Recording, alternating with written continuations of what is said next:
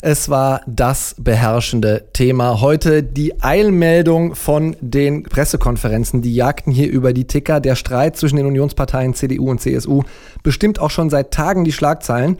Es geht um den großen Masterplan Migration von Innenminister Horst Seehofer von der CSU.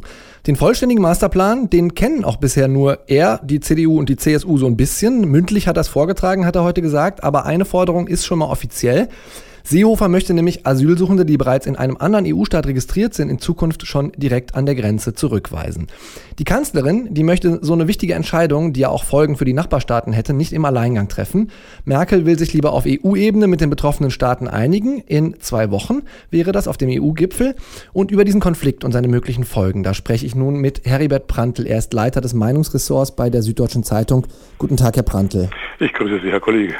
Herr Prantl, heute haben beide Parteivorstände getrennt voneinander getagt. Anschließend haben Seehofer und Merkel jeweils um 14 Uhr getrennte Pressekonferenzen dazu gehalten. Wer hat sich jetzt durchgesetzt? Es gibt ja einen schönen Satz, der Klügere gibt nach, aber ich weiß nicht, wer in diesem Fall der Klügere ist. Die ganze Situation ist so verfahren. Es ist äh, in, äh, im Familienrecht wird man bei einer solchen Situation eine Mediation machen. Aber diese Mediation scheint nicht möglich zu sein. Der ganze Konflikt ist aufgeschoben, er ist nicht aufgehoben, er ist um zwei Wochen vertagt. Der ganze Konflikt äh, ist nicht im Ansatz gelöst.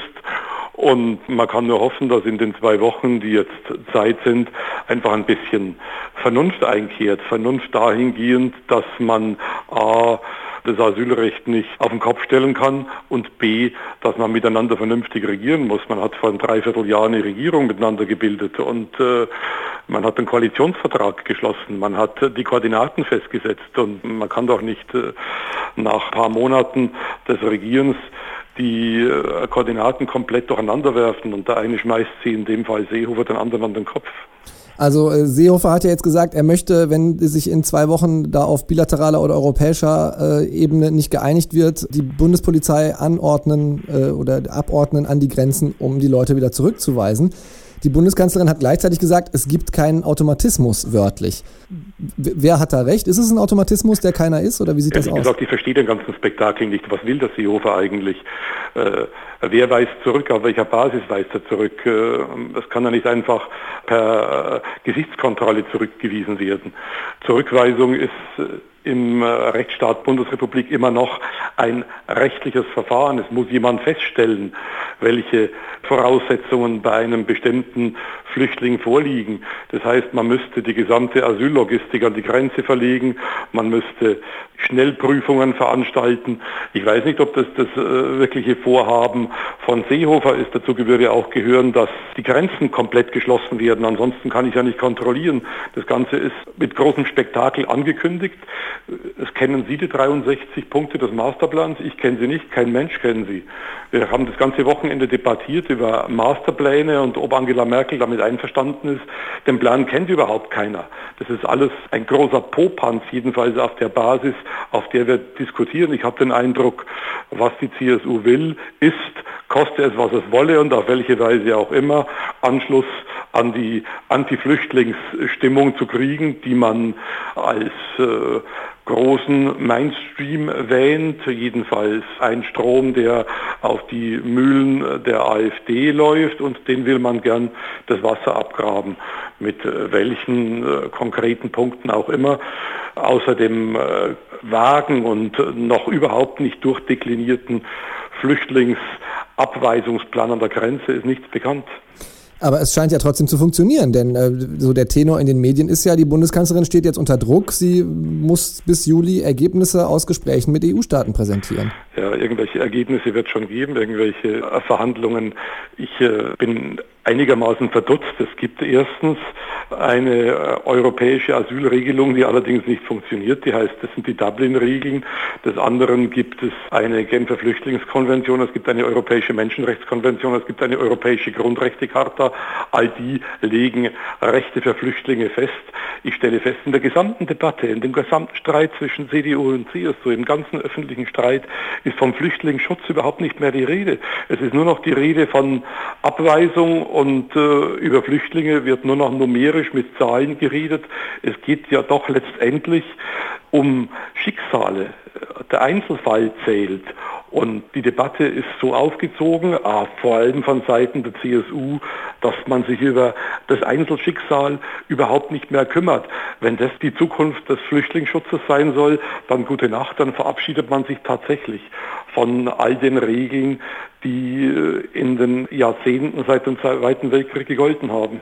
Jetzt ist es natürlich äh, schwer in die Zukunft zu schauen und da irgendwie zu spekulieren, aber angenommen, es stellt den Herrn Seehofer und den Innenminister also nicht zufrieden, womit Frau Merkel dann äh, vom EU-Gipfel zurückkommt.